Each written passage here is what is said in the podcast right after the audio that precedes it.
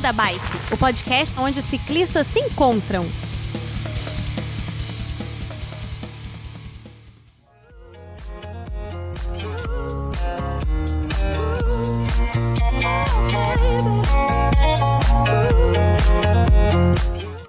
Sejam bem-vindas e bem-vindos a mais um episódio do Beco da Bike, o podcast que os ciclistas se encontram. Hoje eu estou aqui, Helena Coelho, podcaster do Beco da Bike, conversando com a Ana Lídia Borba e com a Juliana Maciel. Hoje a gente vai bater um papo sobre a prova Red Bull Gravel Cross, que vai acontecer no Brasil pela primeira vez. E vamos falar muito de gravel, de esporte, e como sempre, vocês já estão cansados, de mulheres no esporte. Porque essa é a minha pauta queridinha. Então vamos lá, as apresentações. É, a Ana, como eu falei, é atleta também. É, e é diretora geral da prova Red Bull Gravel Cross. E a Ju, Juliana Maciel, ela é nutricionista multiatleta ela tem uma ênfase no mountain bike e agora tem dado uma ênfase na modalidade gravel e vai estar aqui comigo também comentando esse episódio e trazendo é, algumas particularidades da visão dela. Sejam muito bem-vindas e eu queria que vocês se apresentassem também. Se quiser Boa começar, noite. Ana. Boa noite. Boa noite, Helena. Boa noite, Ju. Um prazer estar aqui no Beco da Bike com vocês. É, bom, eu sou da agência Flows também, que é especializada em esportes, principalmente esportes participativos, né? Então a gente trabalha bastante com triatlon, com ciclismo, um pouco com corrida, com beach tênis, enfim. Mas é, a minha origem no esporte aí vem do, do triatlon e depois ficou a bike, né? Que é o mais legal das três. Então, e agora eu sou meio calor aí nesse mundo do gravel. Acho que eu tô aqui hoje para falar um pouco do evento, mas para aprender muito com vocês duas também. É, poxa, meu nome é Juliana. Primeiro, um prazer falar com a Ana aqui também, né? Com esse currículo maravilhoso dela. Prazer falar com a Helena aí, que já tá na frente aqui da Gravel do Brasil. E eu tô muito curiosa para perguntar sobre a prova, porque eu tive a oportunidade de fazer a primeira prova de etapa aqui, que foi Brasil Ice de Gravel. Fui campeã lá em Bonito. E foi três dias de prova. Então, assim, quando surgiu uh, vocês trazendo essa prova maravilhosa aqui, lá pelo Vale Europeu, eu já super me interessei, porque eu já tinha migrado para Gravel, assim, curtido o rolê da Gravel. Então, para mim vai ser um prazer comentar é, tanto dessa parte de entender um pouquinho de nutrição em etapa, porque não deixa de ser uma prova de etapa, né, que vai ser nessa essa prova maravilhosa, mas também entender da Ana o que, que a gente tem aí de surpresas aí nessa prova linda que vai ser em dezembro. Não, vai ser demais. Eu acho que a o gravel tem uma pegada que a nutrição fica muito evidente, né? Porque são provas muito longas e acho que o gravel cross tá trazendo para o Brasil bem esse gravel raiz, assim, que são as provas de ultra distância, né? E ainda juntando isso em dois dias consecutivos. Então, tem a nutrição intra-prova, que você tem que se preocupar, tem a nutrição pós-prova, pós primeira etapa, pensando em recuperação para a segunda etapa, né? Então, ai, que legal, acho que a gente vai conversar muita coisa bacana hoje aqui no Beco da Bike. Beco da Bike. Coloque água na sua garrafinha, afivele seu capacete e bora pedalar.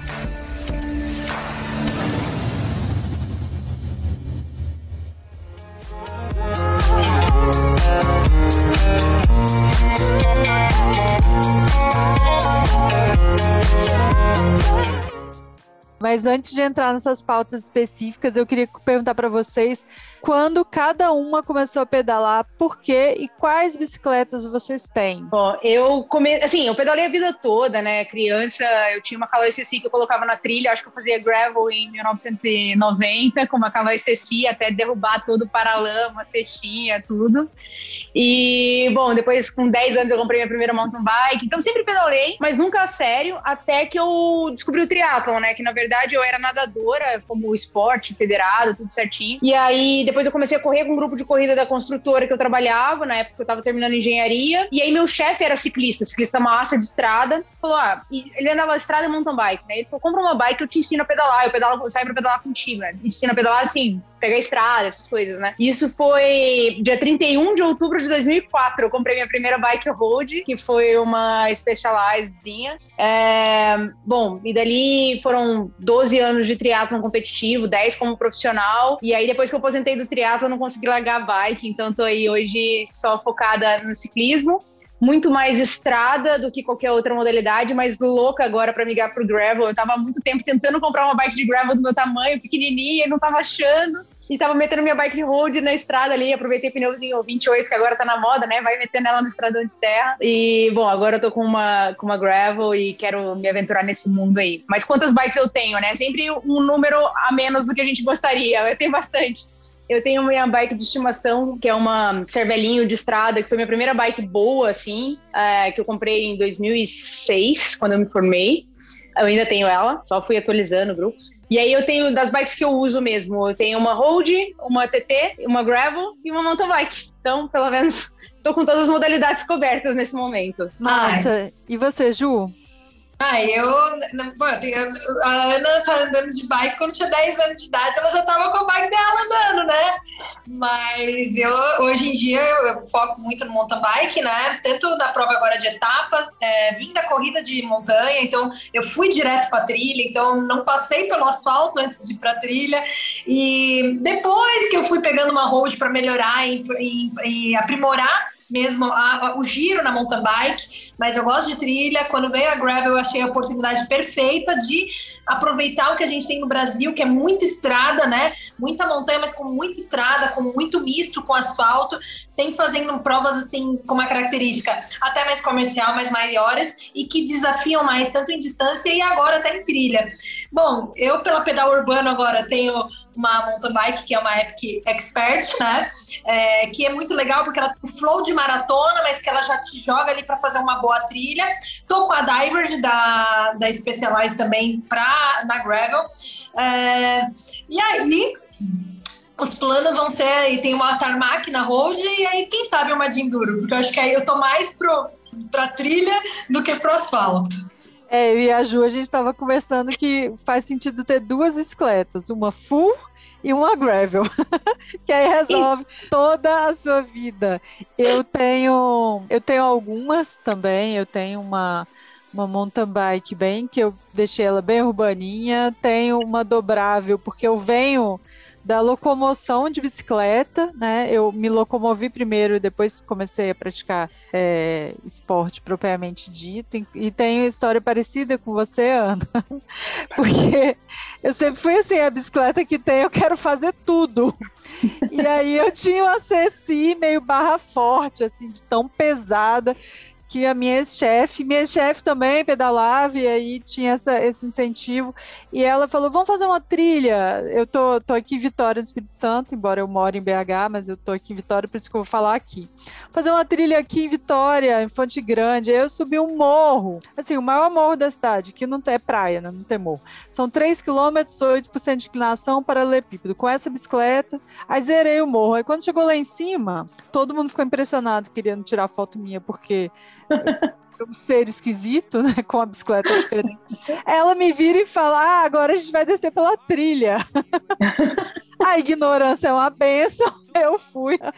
E depois eu entendi que eu queria fazer absolutamente tudo com a bicicleta só, então caí no mundo da gravel em 2019 e é um caminho sem volta. Muito legal ver vocês também é, se aproximando desse universo e tanto. Não, e agora a Gravel tá querendo fazer tudo mesmo, né? Porque agora estão chegando as Gravel full suspension, né? Então agora a gente ainda. Mas tá muito interessante isso, porque as Gravel estão se dividindo entre as race e as full suspension, né? É. Eu, eu, como, ah, sei lá, vim do triatlon, né? Eu adorava uma bike de contrarrelógio dura.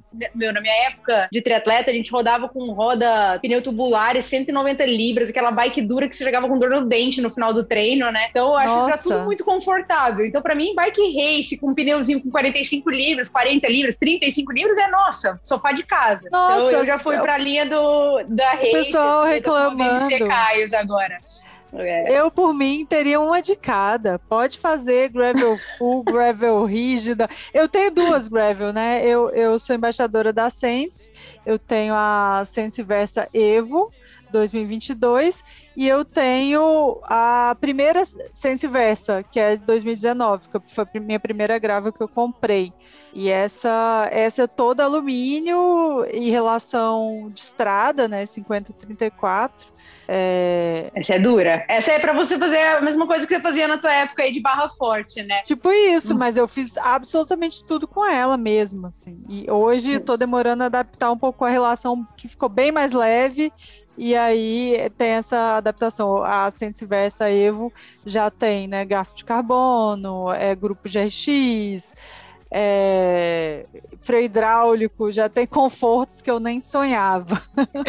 É, é, bom, é bom que tem uma embaixadora da Specialized, uma embaixadora da Sense aqui, então é. já vou até chamar aqui o pessoal da BMC que tá vindo com a Gravel agora pro Brasil, né? Porque eles foram meu... na época que eu era atleta, né? Lá atrás, eu era atleta da BMC. Eu peguei um amor pela marca. E aí tá, eu fiquei nessa, né? Tipo, eu quase peguei a Specialized, eu quase peguei a Sense de Gravel, porque tava procurando tamanho e nunca chegava no meu tamanho. E aí, nesse meio tempo, a BMC foi lá e lançou a Caios linda, assim, uma Gravel Race, aero, bem cara de triatleta. Eu fui lá e peguei uma BMC Caios agora. Então tô, tô testando, tô totalmente em love, assim, tá aqui atrás de mim, que vocês não vão ver agora, mas é muito bonitinha a bike. Ai, que massa, é bom que tem essas três perspectivas.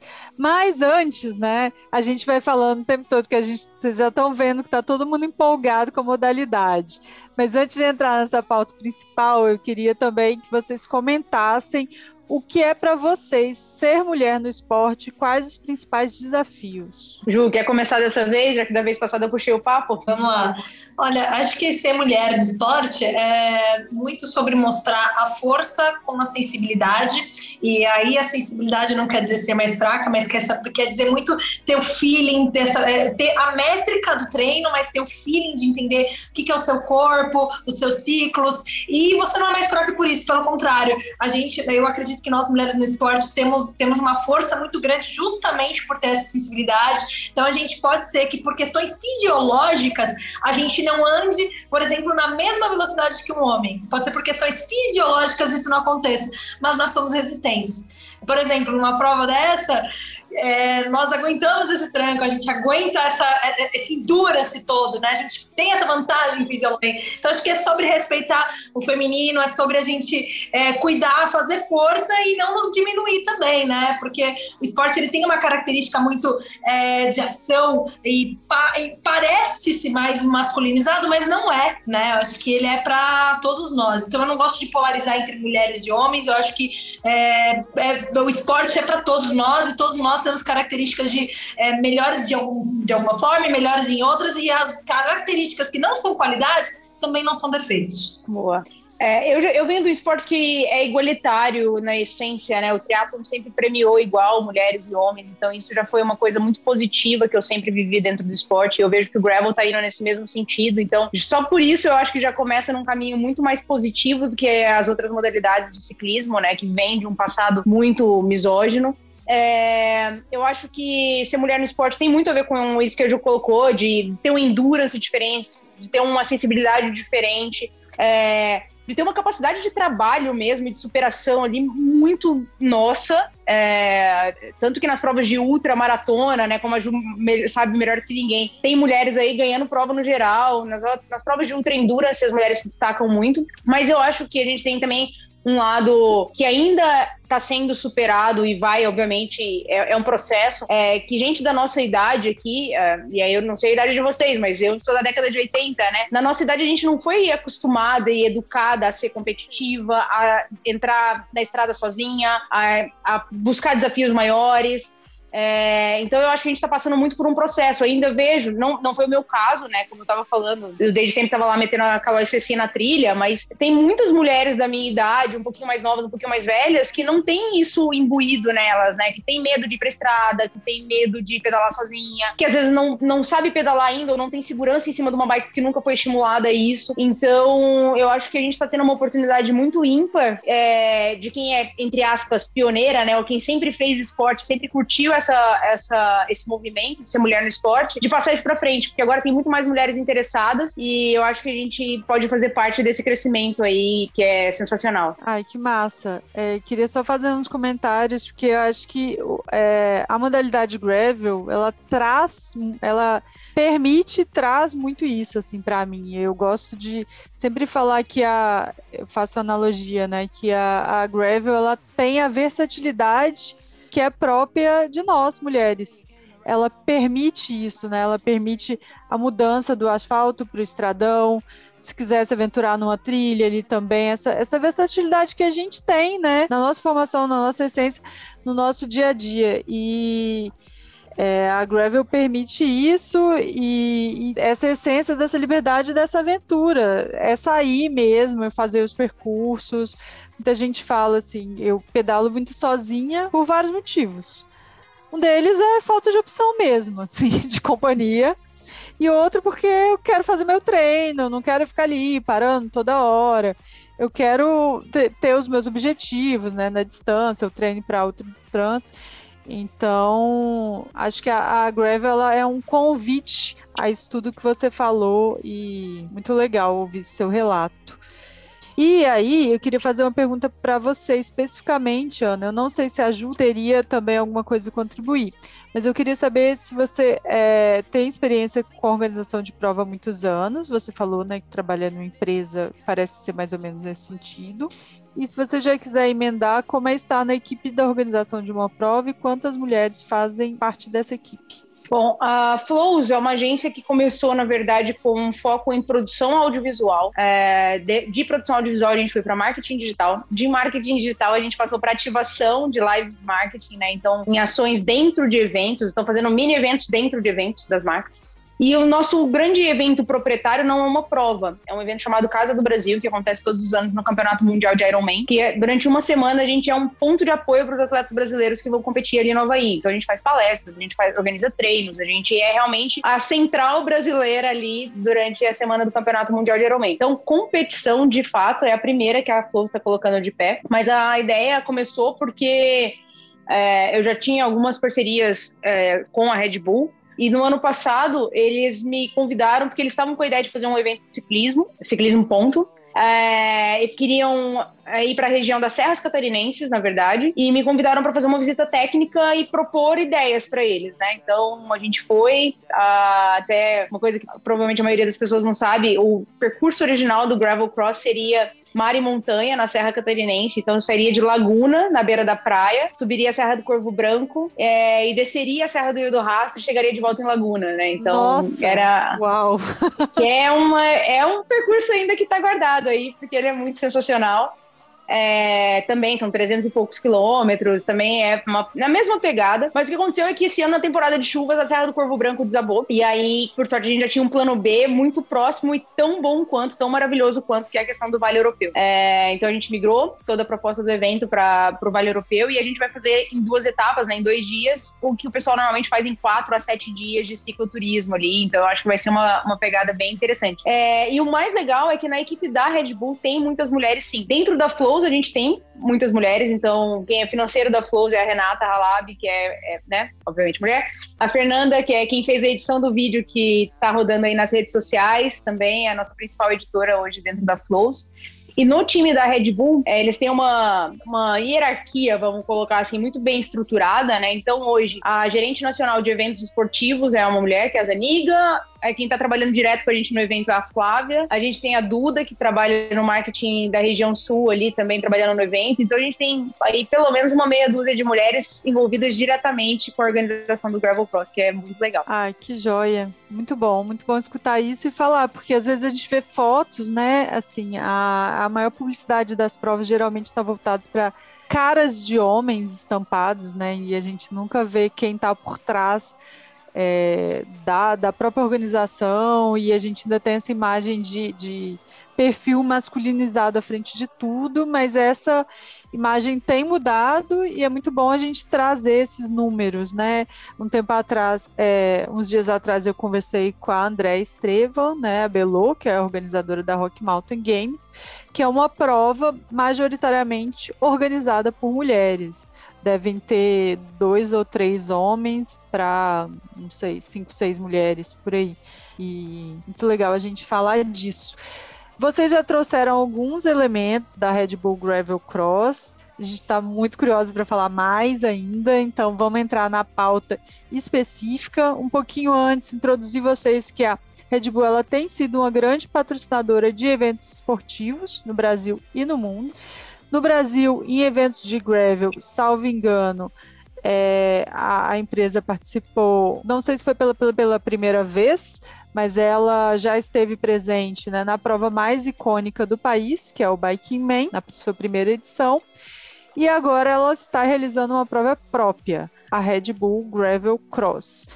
O ano de 2022 ele foi marcado por muitas provas de gravel. Nós gravamos um episódio aqui, convido vocês a escutarem, que chamou Circuito Brasileiro de Gravel. E sem sombra de dúvidas, a Red Bull Gravel Cross vem com tudo fomentar a modalidade. Por isso, estamos aqui para comentar mais e falar mais da prova.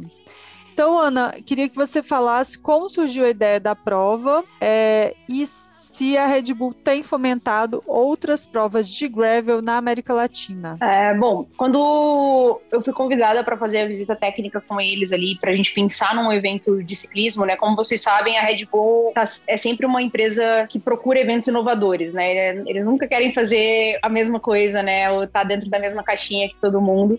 E, bom, eu acredito muito na modalidade gravel por todos os motivos que eu tenho certeza que vocês já falaram 3 milhões de vezes aqui no podcast, né? Que é uma, modalidade muito versátil, como a Ju falou agora há pouco que te permite. A gente tem muito estradão bom aqui no Brasil, sabe? Que você sai do asfalto, é, é mais seguro do que tá rodando nas rodovias, é mais bonito. É, a grande parte das nossas estradas de terra não são técnicas o suficiente para ser uma coisa desafiadora para o mountain bike, mas para o gravel é divertido. Então eu acho que a gente tem todos os elementos assim que, que fazem o gravel ter tudo para bombar no Brasil. E então por isso a ideia da prova de ciclismo veio pro lado do gravel. E na América Latina a Red Bull ainda não fez nenhuma, mas eles fizeram esse ano em 2022 uma no Texas, que foi a gravel, é, a Red Bull é, Riacho Grande. É, então, para o Brasil é a primeira vez que vem. Também essa prova foi organizada pelo Red Bull Estados Unidos, né? Então, agora essa prova é uma organização junto com a Red Bull Brasil. É, mas acho que vai ser um empurrão importante para a modalidade. A gente já está vendo muitos organizadores aí com provas de boa qualidade.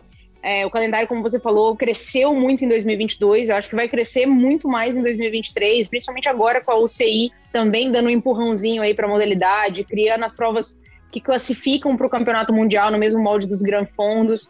Então, acho que vem muita novidade por aí, mas é muito bom ver grandes marcas se envolvendo nisso e, e puxando esse, esse, crescimento também. Com certeza. Você já falou um pouquinho né, da região, né, porque é a escolha do local, mas é, queria que você comentasse mais, né, por que Timbó, Santa Catarina, se você sabe dizer se em um, em um futuro há planos para provas em outros lugares do Brasil.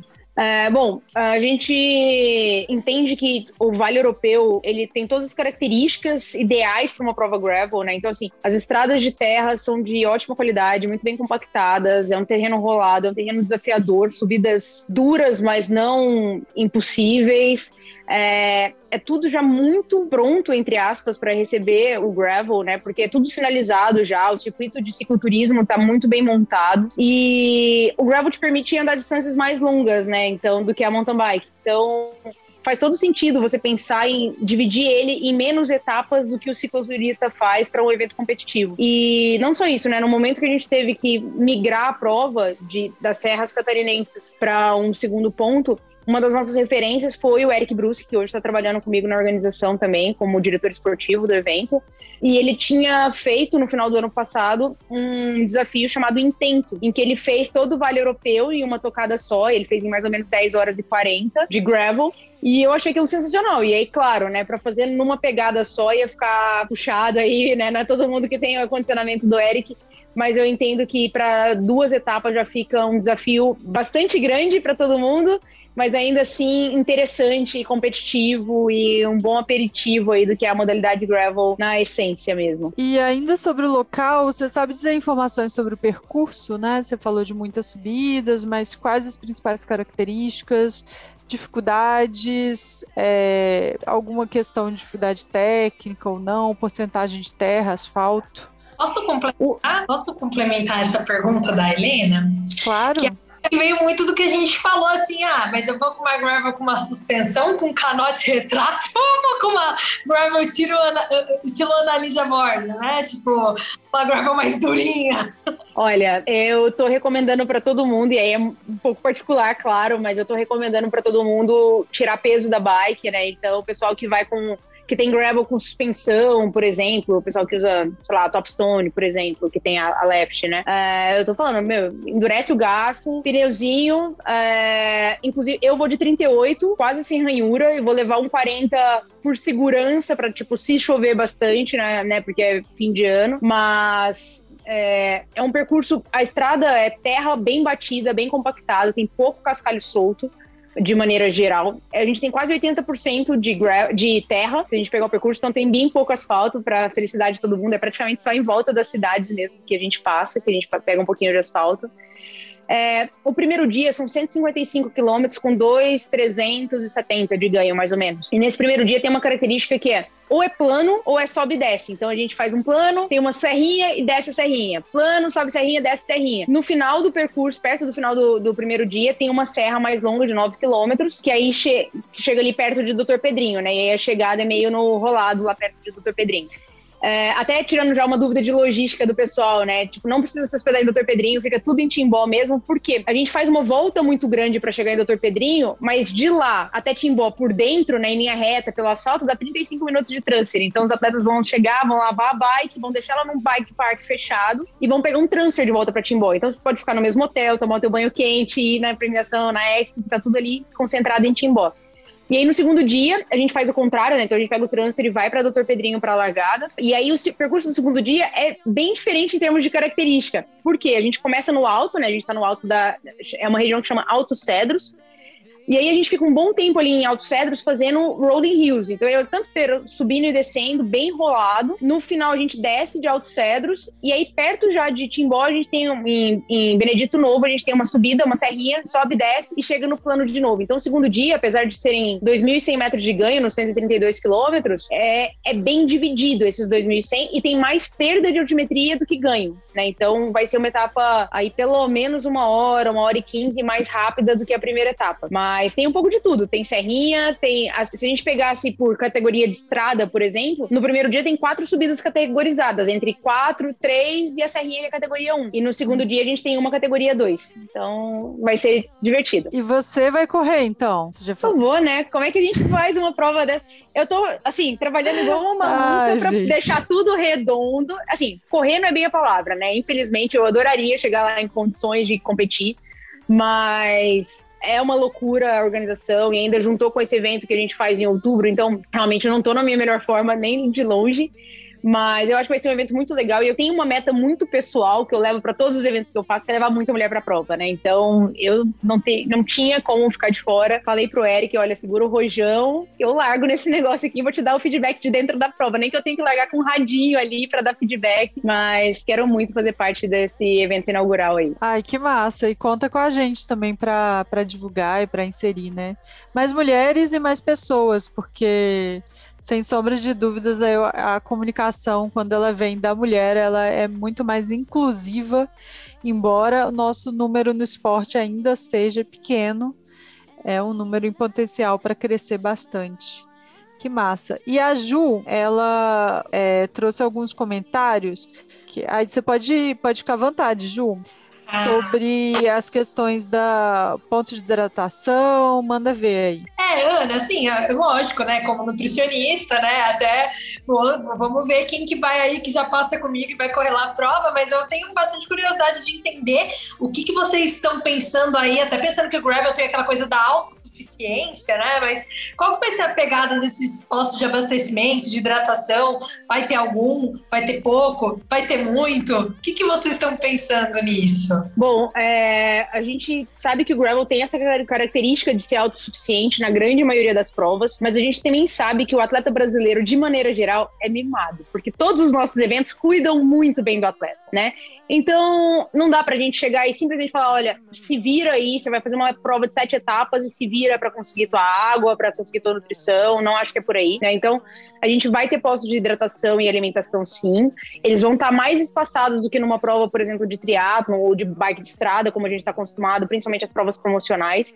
Devem ficar espaçados aí cerca de uma hora, uma hora e vinte nos trechos que for mais complicado colocar, né? Até tô indo essa semana que a gente está gravando o podcast para Santa Catarina para fazer visita técnica ali de produção. Então, vou sair com todos os detalhes de lá nos próximos dias mas vamos ter postos de hidratação e alimentação sim. É... E a alimentação no gravel tem uma característica que é muito legal, né? Que tem sempre um elemento cultural muito forte. E eu acho isso muito bacana. Então, como a gente está falando do Vale Europeu, a gente vai ter cuca, a gente vai ter pão schmier, a gente vai ter umas coisas bem típicas da cultura europeia e adaptada ali à região de Santa Catarina nesses postos de alimentação, como a Belgian Waffle, a Belgian Waffle Ride faz lá nos Estados Unidos, que tem o waffle belga, como outras provas fazem, né, que trazem alguma coisa da alimentação regional ou cultural deles ali, a gente vai fazer a mesma coisa com os postos de alimentação do, do Gravel Cross. Que legal. E Ana, é, o que, que, você acha, assim, é, vai ser uma prova, então, pelo que eu tô vendo, que a pessoa, vai, o atleta vai poder escolher entre ir com um camelback ou não ir com um camelback,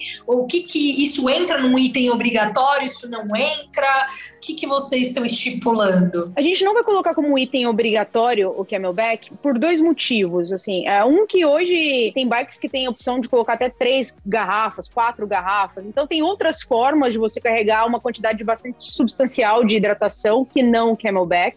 Por outro lado, eu recomendo para todos os atletas, mesmo a gente tendo bastante, bastante postos de hidratação, eu recomendo que todo mundo leve muito, porque o Vale Europeu, nessa época do ano, é muito quente. É quente, é abafado, porque, como o próprio nome diz, é um vale, né? Então, assim, todo o calor baixa ali. É... E água, gente, é sempre melhor sobrar do que faltar, né? Então, assim, leva, não vai ser isso que vai atrapalhar a tua vida. Se faltar água, atrapalha de verdade. E assim, tem uma outra coisa, né? A gente anda a maior parte do tempo em beira de rio, próximo a pequenas cidades. Então, também da característica da autossustentabilidade do gravel, você tem alternativa, né? Se passar um aperto ali, tem um riacho limpíssimo, transparente do lado para pegar uma água tem a casa de um vizinho para bater, mas é sempre melhor quando você não tem que passar esse tipo de perrengue, né? Perfeito, perfeito. E aí a mesma coisa assim, eu sei que tá muito cedo ainda para falar dessas coisas, né? Tô trazendo aqui meio que querendo entender, mas até a questão de alimentação na prova, é, vocês já pensaram em algo? Ah, vai ter um snack, Red Bull, eu sei que vai ter assim todos os postos, né? Red Bull em todos os postos. Mas alguma coisa assim que vocês já pensaram, até para pensar no atleta o que, que ele leva, se ele vai mais na estratégia de suplemento, porque vai poder contar com apoio, ou estrutura, ou não, autossuficiência também. A gente não vai trabalhar com suplementos dentro das estações de hidratação, então vai ter água Red Bull, né, em todas as estações, vai ter uma estação exclusiva de Red Bull perto do ponto mais desafiador de cada uma das etapas para dar aquele gás realmente. É, e de alimentação a gente vai trabalhar com frutas e comidas típicas, né? Então, banana, maçã, laranja, cuca, né? Que para quem não conhece, o conceito é um bolo que tem uma farofinha em cima, um bolo simples, né? Não é obviamente recheado, nada, mas tem uma farofinha em cima. Então, bastante carboidrato também ali. É, pão com geleia, né? O schmear é uma, um tipo de geleia, de compota de fruta. Então, tem carboidrato de qualidade, mas mais raiz, né? Não é gel, não é suplementação de fato, assim. Eu acho que traz um pouco mais esse espírito do gravel pro evento. Legal. Bom a Ana falou que vai estar tá quente, que é bom levar bastante água, então a galera aí se prepara para levar os eletrôlitos. Leva sua cápsula de sal, leva seu sódio, que aí faz uma, um match correto ali do carboidrato com sódio, né? Ah, isso é bem importante, sim. Inclusive, pensar em reposição, porque as etapas são muito longas, né? Se a gente pensar a primeira etapa de 155 quilômetros, a gente está pensando aí que o amador vai gastar entre 6 e, sei lá, até 8 horas, né? Ah, no, a segunda etapa, a gente fala em uma hora e meia a menos aí, então quatro horas e meia. Ainda é uma, são dois dias muito longos. Então, não só sair com o eletrólito na garrafinha, na, na caramanhola, mas levar uma cápsula de sal, levar um eletrólito, se for o caso, para repor na caramanhola na hora que parar ali no posto de hidratação, colocar água com eletrólito. É bem importante sim, Ju. Legal. Massa. É, então, presta atenção né, nas dicas, principalmente que a Ju trouxe, a Ju é, ressaltando, ela é nutricionista esportiva, então também quem quiser conversar mais com ela, procura ela nas redes, a gente vai divulgar o arroba. É, essa questão de água é uma coisa que eu também sempre penso muito, né? Ah, será que essa prova vai ser uma prova rápida, que eu vou precisar levar pouca água?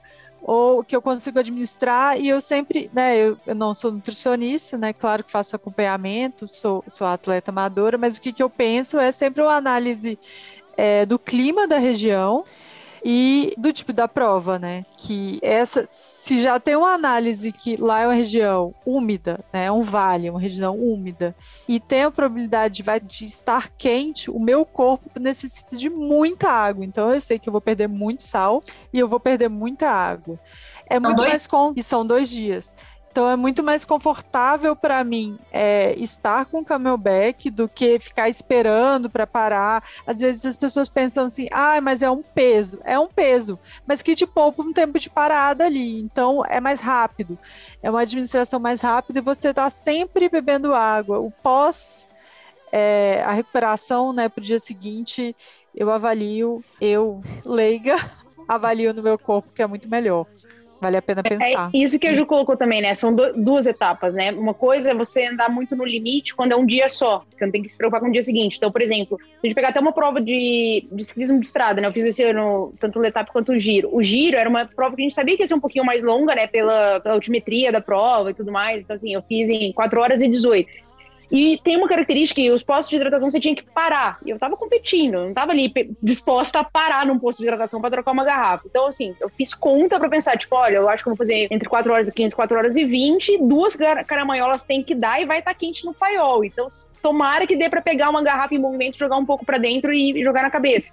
E acabou sendo o que aconteceu. É... Mas assim, eu cheguei no limite. Não tinha uma gota de água na minha caramanhola, faltando 20 minutos pro final da prova, e era o que tinha. Só que não tinha prova no dia seguinte, né?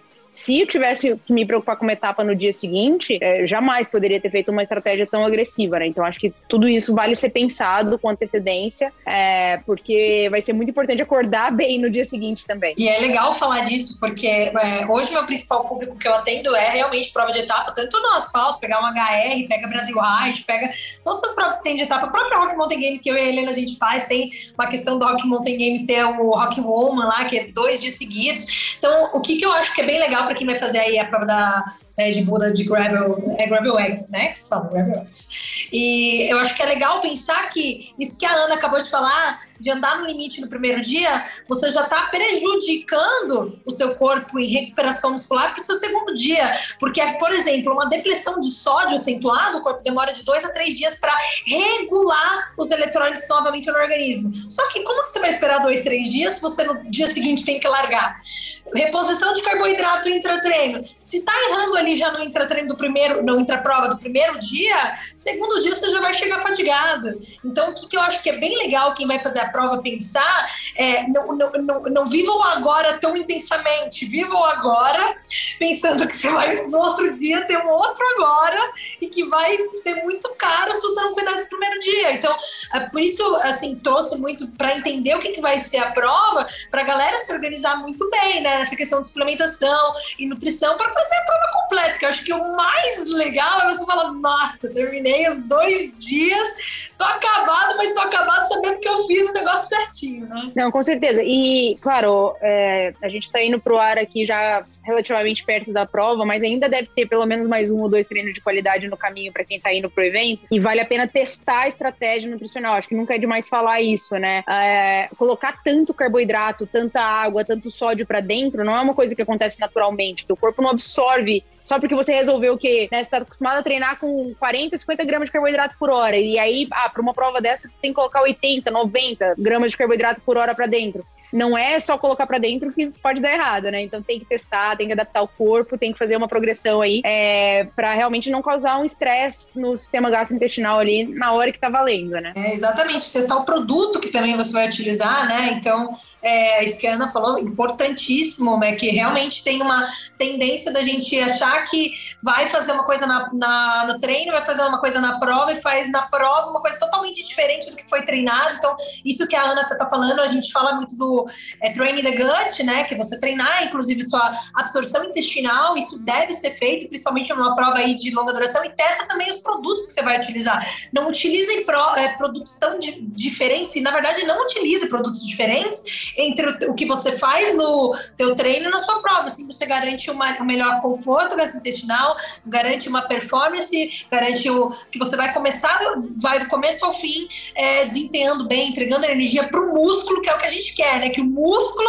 tenha atividade, não o seu sistema gastrointestinal.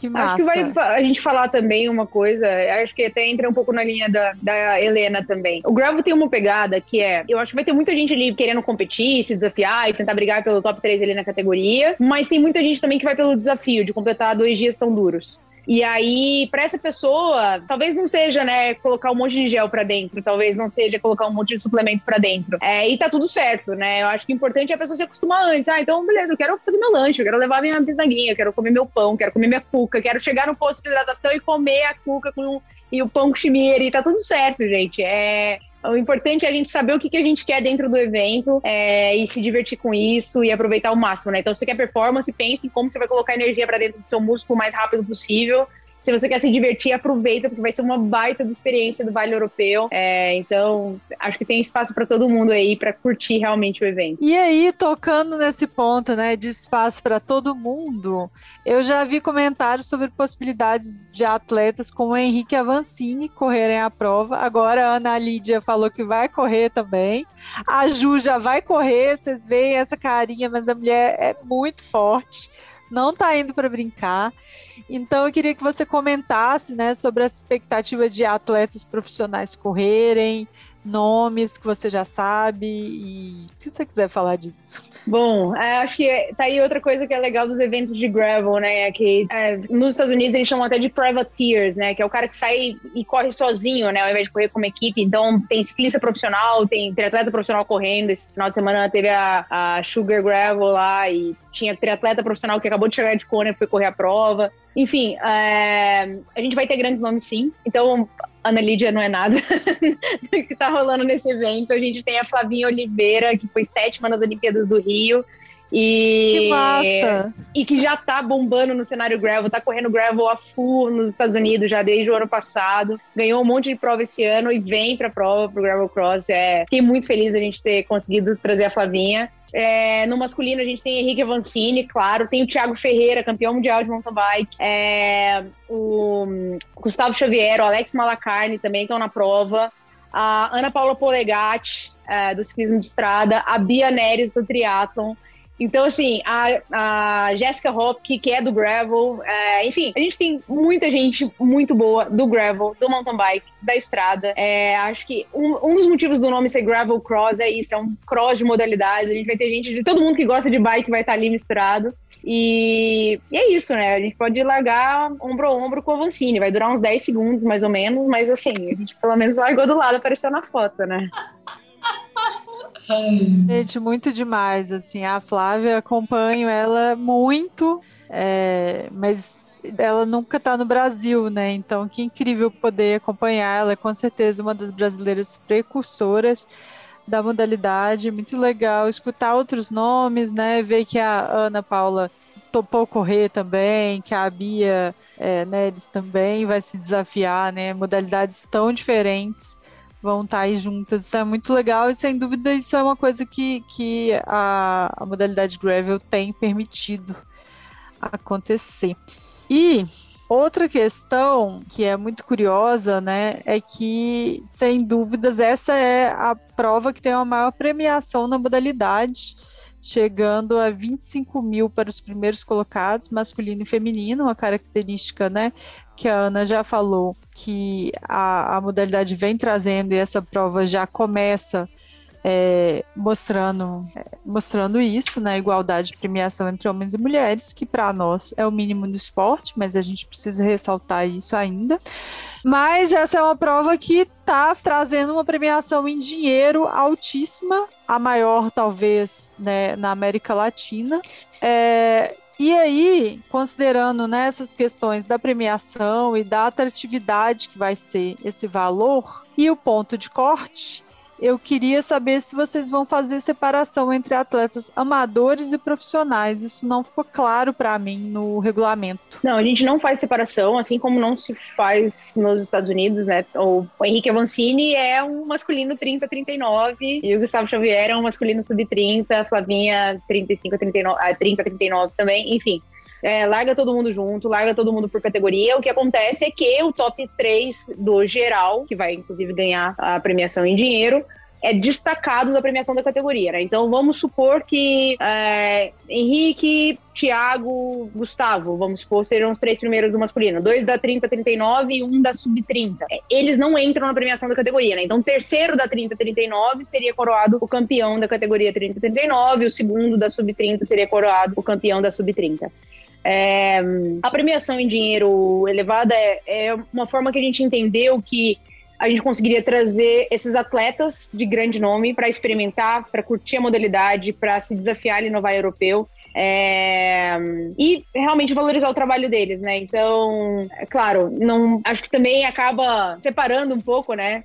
Como eu estava falando, eu não estou indo lá para brigar por premiação em dinheiro, mas eu acho que é importante a gente valorizar o trabalho do atleta profissional e ao mesmo tempo é muito importante a gente valorizar essa oportunidade de experiência do atleta amador tá largando ombro a ombro e, sei lá, vai que o cara teve um dia bom e ganhou do Avancini, né? Que belezinha, ainda vai levar um checão pra casa. E o Eric, então, não vai correr? Ele vai ficar na organização? Olha, a princípio alguém tem que estar tá trabalhando. então, assim, até segunda ordem, o Eric vai estar tá no corre lá, com radinho, com moto, com gente. É, não, eu espero muito que eu consiga largar realmente na prova, mas ainda não sei dizer, é, enfim. Mas a ideia é a gente colocar esse evento de pé e aí daqui para frente, a hora que a gente fizer os próximos, já vai estar tá tudo muito mais no automático. E aí, quem sabe, o Eric pode estar tá nas próximas também. Mas vai ter muito atleta bom ali brigando por uma fatia dessa premiação e, e pela curtição, né? O Gravel tem tanto disso. A gente vê as provas lá fora, tá todo mundo junto, sabe? Todo mundo passa perrengue junto e todo mundo se apoia. Eu acho que é um dos lados muito bonitos aí da competição de Gravel que tá fazendo a modalidade bombar tanto. É demais. É, e tá junto ali, né? Aproveitar vai ser com certeza incrível. Acho que vai ser um marco na América Latina, sem sombra de dúvidas. E vamos lá. Até falando em América Latina, a gente hoje estava conversando, logo antes de gravar esse podcast, estava conversando, vem o pessoal do Uruguai já confirmando presença e tem gente da Argentina também. Então eu acho que sim, a gente tem uma oportunidade aí de abrir mais portas aí para trazer os nossos irmãos para pedalarem no Brasil e descobrirem todas essas estradas maravilhosas que a gente tem por aqui. Ana, é. eu, eu fiz uma prova esse final de semana, uma outra maratona de montanha, de trail, né? Foi os 43 da Idome de Bombinhas, em Santa Catarina, e é curiosíssimo, só metade da prova era argentino. A, a, galera gosta, a galera da Argentina gosta de prova na Santa, em Santa Catarina, gosta mesmo. Muito legal essa iniciativa e ver é, esses nossos vizinhos aqui correndo com a gente. Sim, eles adoram. Verão de Santa Catarina é metade é argentino e, e para eles é muito fácil, assim. Tem gente que vem de carro, tem gente que vem de avião, tem voo direto. É, de Florianópolis para Buenos Aires, é, para Punta. Então, assim, acaba facilitando bastante a logística também para o pessoal da região vir conhecer e, e, competir em Santa Catarina. É bem perto, né? É mais barato do que. Mais, mais barato e mais fácil a logística do que para nós que estamos no Sudeste, por exemplo. E Ana, categorias que vão ter? Você falou é de sub-30 a gente tá com sub-30, masculino e feminino, é, 30 a 39, né? Então, 31 a 30, é, 30 a 39, masculino e feminino, 40 a 49, masculino e 40 mais feminino, e 50 mais masculino. Então, a única diferença é que a gente tem uma categoria a mais no masculino, que a gente juntou o feminino a partir de 40 anos, e no masculino é a partir de 50, que seria o Master. É, e aí, aproveitando, né, que a Ju trouxe é, algumas questões do regulamento, né? Perguntou de separação de categoria, idade. Leia o regulamento, gente, é super importante antes de fazer a prova. Eu li e eu não encontrei, vou trazer, por isso vou trazer essa pergunta para vocês, que é uma pergunta que sempre tem provas de gravel, porque gravel a gente ainda não tem uma definição ainda do que é, do que não é, né? É tudo, é uma modalidade que está sendo descoberta e que é para ser mais aberta mesmo. Mais especificamente sobre a prova, gravel com drop, sem drop, largura do pneu, vale tudo, como que... Gravel com drop, é, clipe permitido, já tem bastante gente usando, né, o guidão com drop e clipe na, na bike de gravel. É, pneu vale tudo, não vale aro 29. Então vale tudo aro 26,5 e vale aro 27, né, 28 no caso, 700 é, mas não vale 29, né? Então, basicamente, até se a pessoa quiser fazer com uma road que cai um pneu maiorzinho, dá para fazer, mountain bike já não dá para fazer para realmente a gente deixar o evento de gravel, 100% gravel. Mas mountain bike com drop, por exemplo. Adaptação de quadro? É, encaixa. Não sendo 29, não pode ser 29. Teria que ser uma 650B. Entendi. Então, é bem, bem aberto. Tem Mas que ter drop. muito bem, muito bem colocado, Helena. Inclusive, acho que a gente tem que colocar isso, deixar claro no regulamento, né? Principalmente por essa questão do aro 29 e da questão do drop. Acho que são dois pontos que definem bastante. Como você falou, o gravel ainda está muito tem muita coisa aparecendo, né? Você ainda consegue comprar a bike gravel com o, o flat bar, você tem bike gravel que tá vindo já preparada para a roda 650B, que são as wide. Não precisa, tá, gente? Quem tá escutando aqui que perdeu o comecinho do podcast por algum motivo, não tava prestando atenção, não precisa de pneu wide, não precisa de muita coisa. No NIC 40 tá de ótimo tamanho. É, 42 se você gosta muito de estabilidade. Mas é, é, isso, é uma bike. E também não precisa de muito amortecimento, viu, gente? A não ser que queira mais conforto, queira curtir suas várias horas ali em cima da bike. Aí vale tudo, vale amortecimento, vale full suspension na gravel, que aí é diversão o tempo todo. Massa. É, então tem a drop e vale tudo. e não vale aro 29. Exato. É isso, a expectativa de ser uma prova bem rolada, vai ser uma prova bem divertida, sem dúvidas. E você falou um pouco da questão, né, de, de atletas da América Latina vindo, é, eu queria que você comentasse como que vocês estão vendo o impacto dessa prova no cenário gravel nacional e quem sabe internacional. Expectativas pós-prova. Acho que uma coisa muito legal, e aí, voltando né, ao fato de que eu sou calor aí no, na organização de eventos e principalmente de gravel, né? Eu sou total novata. É, eu tô gostando muito de ver o comprometimento da comunidade de gravel, de fazer a cena gravel crescer. Então a gente está tendo conversas muito legais com todos os organizadores de gravel do país, é, por exemplo, o Juliano Guerra, que acabou de fazer a Gravellands ali na mesma região, em Timbó, foi super aberto, super receptivo, tá ajudando a gente a comunicar o evento também. É, eu acho que o grande lance do Gravel é esse. Primeiro a gente tem que fazer o bolo crescer para depois cada um tirar um pedaço dele. E a comunidade de Gravel tá enxergando isso, né? Então tá todo mundo muito comprometido a se ajudar, a ajudar a divulgar, a participar. A gente tá tentando, né? O, o Vinícius do Biking Man vai estar tá com a gente, o Juliano vai estar tá com a gente. É, tem organizadores de fora que estão vindo para cá para acompanhar a prova e tentar ajudar, né? Então, o Gravel Locus, né, que faz provas grandes nos Estados Unidos, inclusive vencidas pela Flávia Oliveira, é, tá vindo, tá despencando dos Estados Unidos para o Brasil para acompanhar a prova, para ajudar no que for possível, para conhecer a cena de gravel no Brasil. O pessoal do Uruguai tá vindo também. Então, eu acho que é um evento que tá tentando aí realmente ser mais um é, inserido aí na, no cenário de gravel, fazer realmente uma experiência muito legal, mostrar para mais pessoas, aproveitar essa visibilidade que a gente tem para mostrar para mais pessoas o tanto que esse mundo do gravel é incrível e e tá sendo muito, muito, é, assim, uma, uma, experiência muito bacana ver como tá todo mundo com essa mesma vibe, com essa mesma vontade de fazer o cenário crescer, sabe? Acho que isso é muito positivo para qualquer modalidade. Mas que bom que o Gravel já começou do jeito certo. É, eu acho que tá muito na essência, assim, pelo menos nesse, nesse momento que a gente tem vivido, né, no cenário nacional, no cenário internacional, a gente vê. Eu estava conversando com o Lucas é, da Sense ele é do enduro e eu acho que a modalidade ela tem características próximas ao enduro, né? Provas que a gente fica, duram o dia inteiro, festas no final, gente ali comemorando, reunida. E acho que, que tem isso, essa vibração da comunidade esportiva de estar ali junto. Isso é um diferencial e, e, e acho que faz a modalidade crescer faz, é, faz com que seja uma coisa tão, tão querida, tão boa de estar tá ali, de participar das provas, seja para competir, seja para completar, né? Tem vivido bastante experiência legal é, no, no projeto que organiza Mulheres Gravel, que a gente tem participado, né, com alguns, parceria com alguns organizadores, de fazer um sorteio, alguma forma, pensar formas de, de incluir mulheres nas modalidades, e várias estão fazendo prova pela primeira vez, né, ainda somos poucas, mas assim, eu já corri prova sozinha, hoje a gente chega num cenário de chegar em prova ter 7, 10, 11, esse número é muito pequeno para grandes organizadores de prova, mas para nós que estamos ali fazendo um trabalho diário, é, já é uma, algo a se comemorar.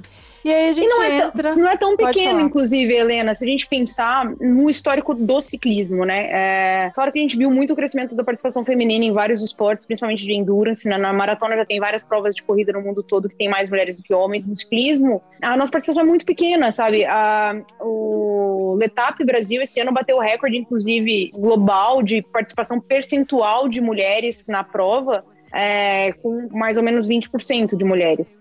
É, na época que eu fui embaixadora do Outhoot, que o Outhoot estava vindo para o Brasil, eu coloquei como meta pessoal colocar 25% de mulheres na prova e o pessoal do Global achou que eu era maluca, né? E aí, quando a gente bateu 25% ali nas inscrições, até o momento que elas estiveram abertas, assim, os caras falaram, tá, o que vocês estão fazendo? Eu falei, não, tô conversando com as mulheres e falando para elas que é viável, que dá para fazer, que é legal, sabe? E eu acho que a gente tá trazendo um pouco disso pro Gravel Cross também, sabe? É óbvio que é uma, uma pauta minha, pessoal, então é, a gente fez questão de convidar. E a gente sabe que a prova é muito dura, né? A gente tá falando aí de 300 quilômetros, 4.500 de ganho, dois dias. É, é desafiador para todo mundo e tem poucas mulheres ainda no Brasil que fazem esse tipo de prova com esse tipo de volume, com esse tipo de altimetria. Mas aí a gente tá catando todas que a gente sabe que fazem e tá falando, vamos, que vai ser legal, que vai fazer parte, vamos mostrar para mais gente que dá para fazer. É, e aí, por isso que vocês estão vendo aí, é, Ana Paula Polegatti vindo da estrada, Bia Neres vindo do triatlo, Flavinha vindo do gravel, vai vir gente do mountain bike né? A gente conversando com a Isa também. Enfim, é, a ideia é colocar para as mulheres aí, mostrar que dá para fazer sim, que a gente tem que melhorar esse número aí. 10%, 13% é muito longe de onde a gente pode chegar de participação nas provas de ciclismo. E com certeza isso vai ser um impacto é, muito positivo, porque mais mulheres vendo, né? E mais mulheres no mountain bike também desmistificando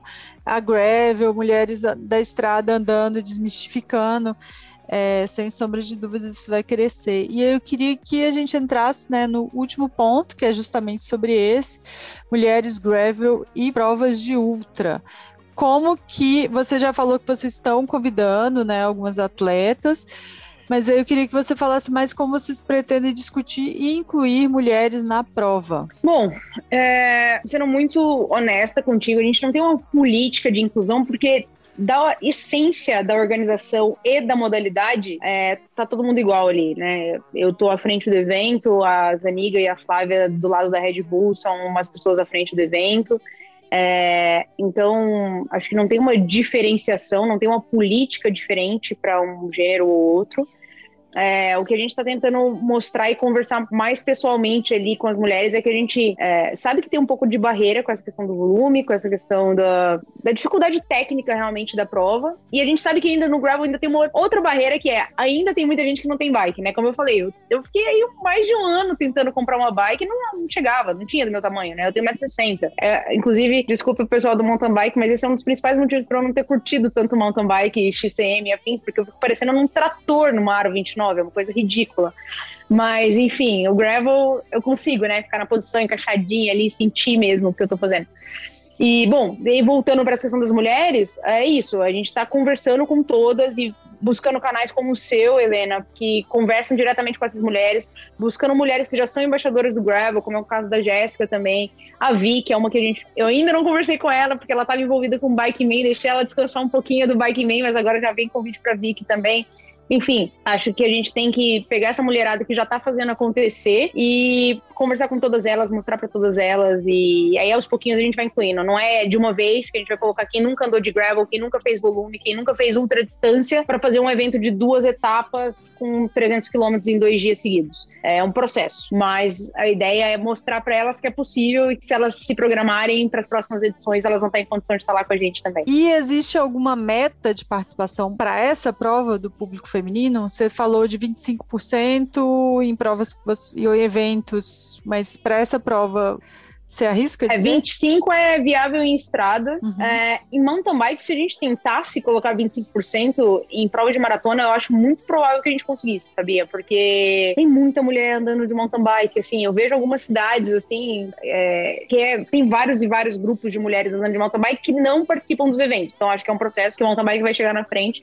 É, ali no gravel cross, eu acho que sendo realista, se a gente colocar, eu não vou nem falar em números percentuais, mas se a gente conseguir colocar umas 15 mulheres, é um número muito bom para a gente começar o evento.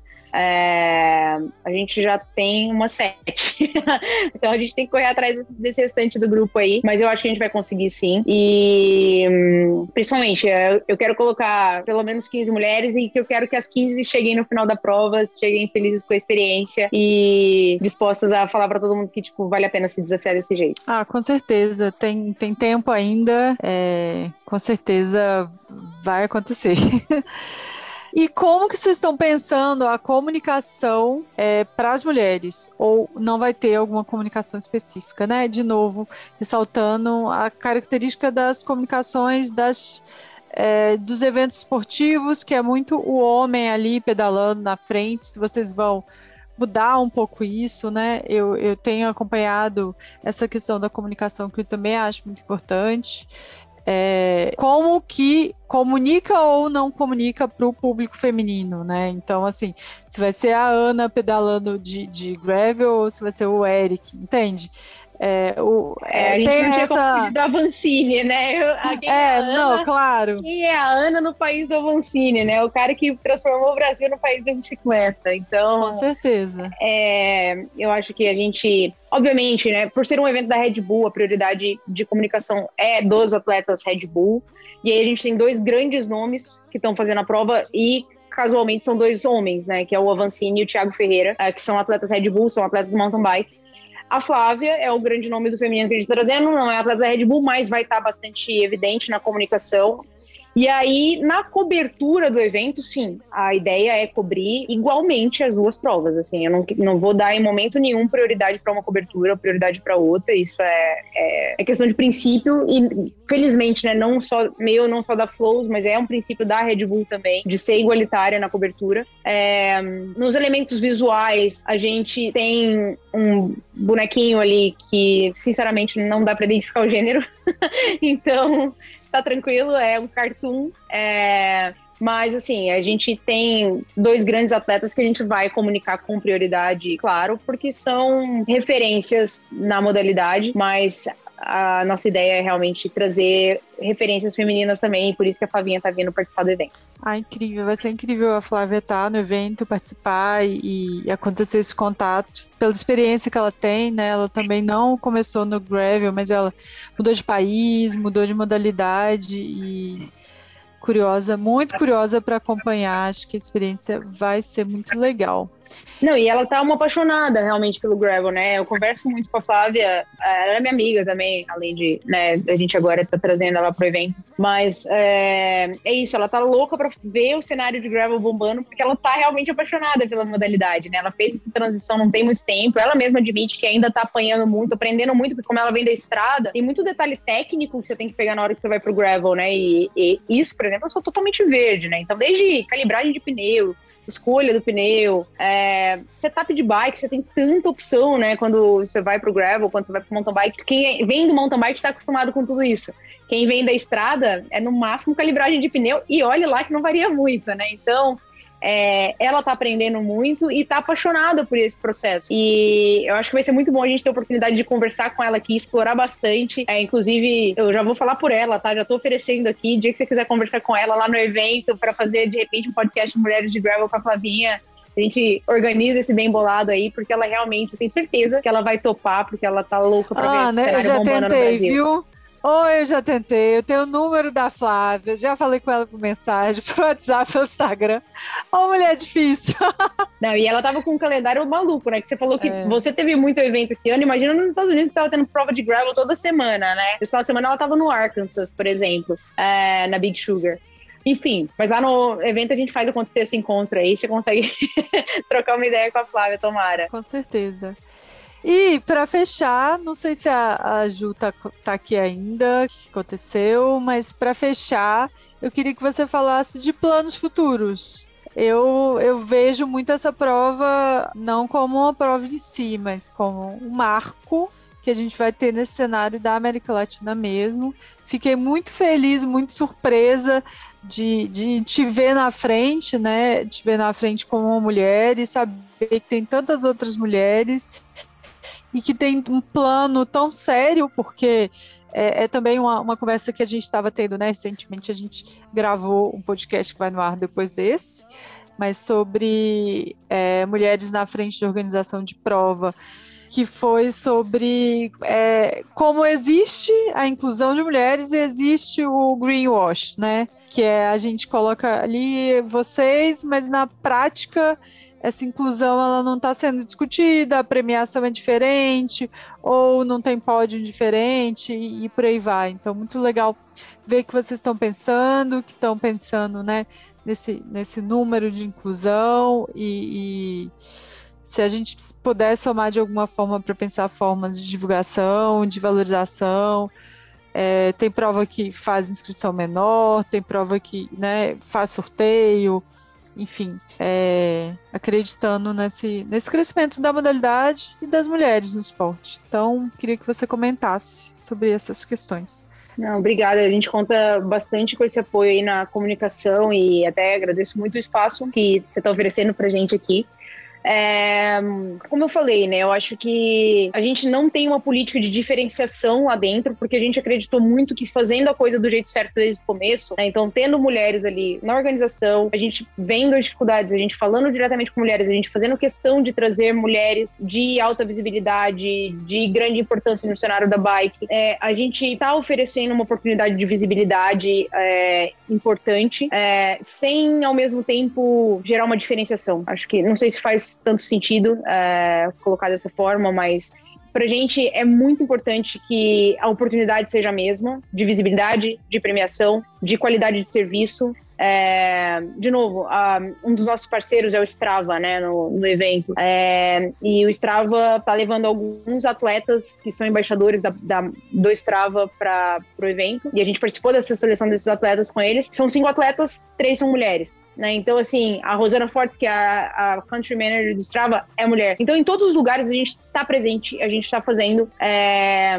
E aí, claro, se em algum momento a gente entender que tem alguma outra barreira que a gente não está conseguindo suprir, é questão de estudar e de avaliar e de como fazer isso diferente para os próximos anos. Eu espero muito que você esteja certa, que isso seja um marco, que seja é, que realmente isso puxe mais gente para dentro da modalidade, que isso puxe mais eventos com qualidade. É... Mas a primeira coisa que a gente tem que fazer é entregar um evento muito bem feito e é isso que a gente está trabalhando muito para fazer. E para fazer esse 2 a 4 de dezembro ser muito incrível para todo mundo que estiver lá dentro, para todas as mulheres que estiverem inscritos, para todos os homens que estiverem inscritos. É, e que todo mundo se sinta é, realmente valorizado, é, prestigiado e que tenha uma experiência fantástica. Não tenho a menor dúvida, um passo de cada vez, né? Eu já estou pensando lá na frente, mas é, sem sombra de dúvidas. Queria só fazer um último comentário sobre a questão que você falou dos pontos de hidratação e da gente ser um pouco mimado.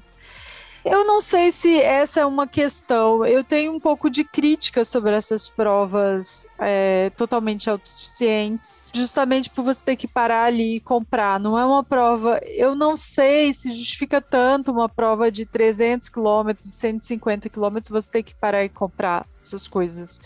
Eu acho que uma prova de mil quilômetros, como é um Bike Man, a organização de fato não consegue. É, consegue, Mas assim, é difícil prever uma infraestrutura se os tempos dos atletas são tão diferentes. Mas numa prova menor de 150, 300 quilômetros, eu acho que é possível e é interessante sim ter pontos de, de apoio rápidos, facilita o atleta, facilita é, é, né, que você tenha um controle de qualidade do que, que o atleta está recebendo. Muitas, é, em muitas provas de longa distância, a gente tem situações de pessoas passarem mal com comida, com alguma coisa que comprou, bebeu.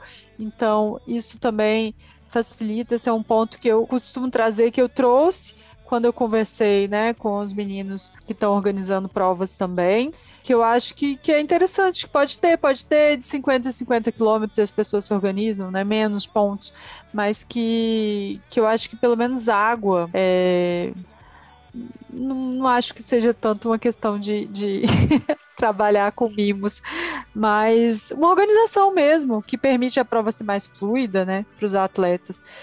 É, e assim, não só água, né, Helena? Assim, uma vez que você vai montar uma estrutura, que vamos colocar o desafio logístico é você montar uma estrutura no meio do nada, né? No gravel você tá numa estrada realmente longe de cidade, de ponto de apoio. Não faz muita diferença do ponto de vista organizacional você colocar água é, e colocar uma comida, colocar uma fruta, colocar um, um apoio realmente.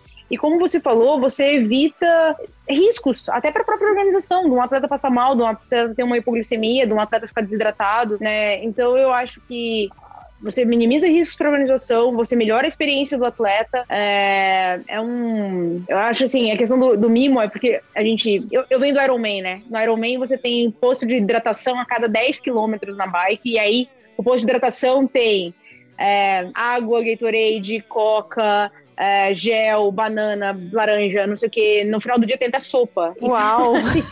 é, Eu não, quero assim, isso. Dá, dá, pra fazer, dá pra fazer a quermesse ali no, no, numa prova de Ironman ao longo do dia, sabe? É, no ciclismo de estrada já é bem menos, mas assim, todas elas, as provas promocionais, trabalham com bastante postos de, de hidratação também. É, ainda que eventualmente você tenha que parar neles. É, eu acho que o gravel ele exige um pouco mais de planejamento, um pouco mais de autossuficiência, assim, mas como você falou, é, deixar bem claro, né? Ah, se vai ser a cada 20 km, se vai ser a cada 30, se vai ser a cada 50, o atleta se organiza, mas você oferece um suporte ali para ele, para ele fazer, para ter uma experiência legal ao longo do dia. Acho que isso é importante, sim. É, eu concordo também.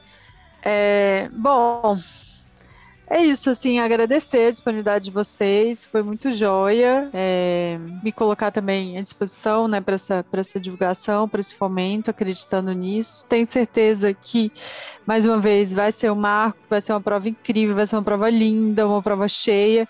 E vai ser muito legal ver. Imagino que pela primeira vez no Brasil, um cenário de tantos atletas profissionais pela, é, pela primeira vez no Brasil, a gente vai ter um cenário de tantos atletas profissionais e amadores juntos na modalidade gravel.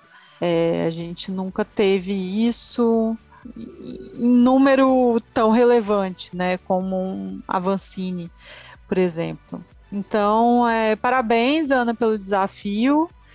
É, parabéns iniciativa da Red Bull. Espero que aconteçam, que espero que ano que vem aconteçam eventos, quem sabe, menores também, né? É, a Rock Mountain Games tem feito a, a prova que eu e a Ju somos embaixadoras, tem feito eventos incríveis, multiesportes que tem incluído gravel e que tem é, feito uma prova menor, mas 100% gravel, 100% estradão, assim, uma prova pensada. Não é uma prova de mountain bike que abriu para gravel, não, uma prova pensada na modalidade. E que depois a gente já chega, ganha uma cerveja, ganha um, um um pão com não sei o que que eu esqueci agora. que eles fazem com todo carinho, mas eu sou ruim de nome, me perdoem.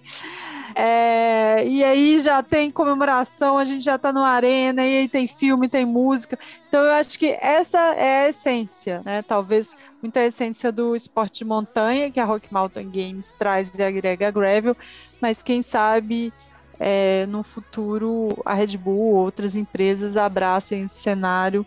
É uma modalidade que tem tudo a crescer. Obrigada. Eu que agradeço a oportunidade, prazer falar com vocês. E, bom, obviamente, estou super à disposição, deixando o meu Instagram, arroba Borba. É, quem tiver dúvida, entra lá, me manda um inbox ou manda no post do evento ali, o que tiver de dúvida, a gente está super à disposição aí para responder, para tirar as dúvidas. E, bom, vai ser um prazer contar com vocês ali no Gravel Cross Vale Europeu. Red Bull Gravel Cross Vale Europeu vai ser um baita evento. Para mim é um prazer muito grande também, até porque eu já vim do mountain bike, então assim que eu peguei uma gravel, eu recebia no Instagram um monte de mensagem do tipo, ah, mas essa bike não faz isso, não faz aquilo. E acho que hoje eu peguei um amor tão grande por isso, então prestigiar essa prova que, que vai rolar para mim vai ser maravilhoso, porque é apaixonante estar em cima de uma gravel, é apaixonante saber que a Red Bull tá aí apoiando um evento tão legal que nem esse, que nem a Helena falou. E assim, hoje eu vejo no meu Instagram como as pessoas estão olhando com. estão de coração aberto, entendendo a importância de ter essa modalidade é, aqui inserida no Brasil. Então, um prazerzão falar com você também. Eu vi em primeira mão da Ana Lídia Moore tudo que tem a ver com a prova. E obrigada pelo convite, Helena. Você, como sempre, maravilhosa, incentivando também as mulheres não, não estarem somente no esporte, mas também a praticarem aí o ciclismo e envolvendo essa modalidade que tem tudo para dar certo. Então é isso, gente. Valeu.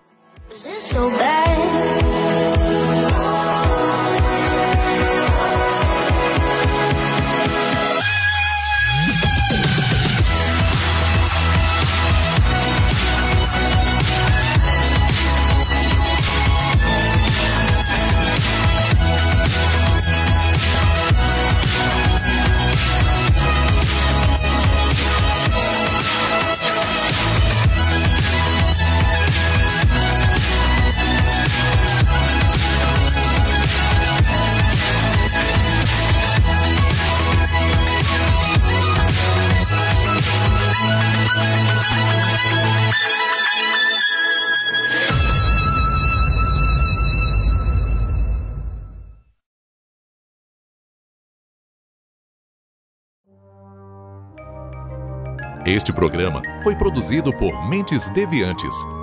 deviante.com.br.